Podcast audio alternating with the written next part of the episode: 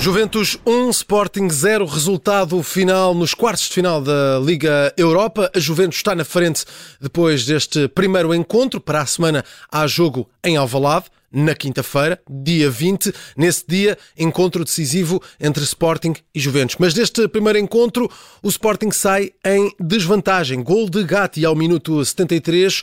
Vamos à análise por eh, Gabriel Alves, força da técnica, técnica da força. Gabriel, uh, o Sporting uh, até entrou bem neste, neste encontro e eu diria mesmo que foi a melhor equipa na primeira parte. Eu até direi que no, no, no conjunto dos 90 minutos foi a equipa que melhor uh, definiu a estratégia de jogo, uh, acabando até inclusivamente por deixar a própria Juventus maniatada. A Juventus acaba por ganhar o jogo num erro de guarda-redes que dizer deste Sporting? Este Sporting é curtinho em termos de plantel.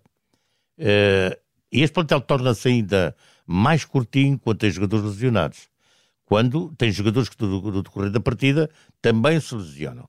Depois, é um Sporting que tem uh, muita juventude, tem muita verdura, portanto, ao nível do rendimento desportivo. Uh, é um Sporting que é bem orientado por Ruben Amorim tem uma estrutura de apoio que me parece sólida. E tem jogadores que têm eh, vontade de chegar além, isto é, não ficar no quase, irem para lá do quase.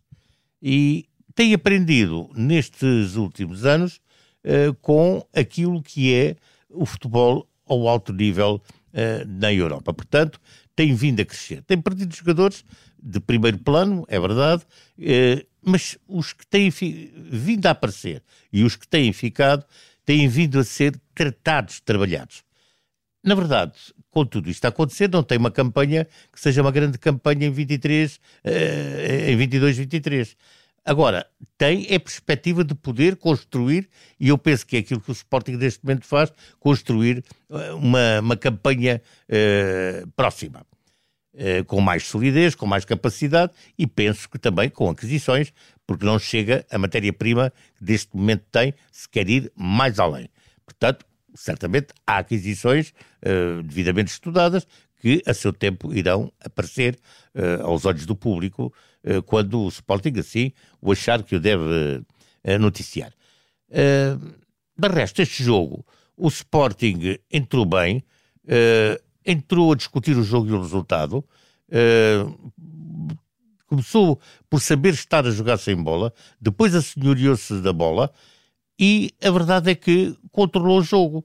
Uh, controlou o jogo e tem, na, no final da primeira parte, eu diria mesmo, um, de, uma envolvência uh, sobre a equipa adversária que deixou colado às boxes e colado à sua baliza a equipa da Juventus jogando em casa tem o problema do guarda-redes que, eh, que se sente mal e é necessário uhum. uh, ser substituído, essa necessidade. Uh, a verdade é que o guarda-redes que entrou não vacilou. Isto também é preciso dizer. E faz grandes defesas na Isto esteve à altura de tudo o que eram os acontecimentos. O mesmo já tendo acontecido com o guarda-redes polaco que uh, saiu indisposto. Portanto, o Sporting, eu penso que acaba por estar a imagem, jogou bem, Teve jogadores que não estiveram muito bem, que é o caso da Edwards, que é o caso de Trincão, esperava-se muito mais em termos individuais e para o coletivo destes futebolistas. Um, que é o Arthur... caso de Adan. Sim, Adan já lá vou. E é o caso de Arthur quando entra, acabou por não ter nenhum tipo de explosão. Um, portanto, Pote esteve de facto muito bem.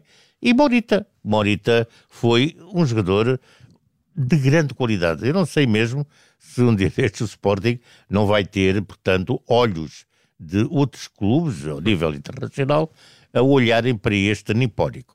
Dizia ali o, o Ruben Amorim, na sua conferência de imprensa, algo que é muito interessante. Eh, ele vem de uma civilização em que se lhe diz, se lhe dá um ensinamento e ele registra.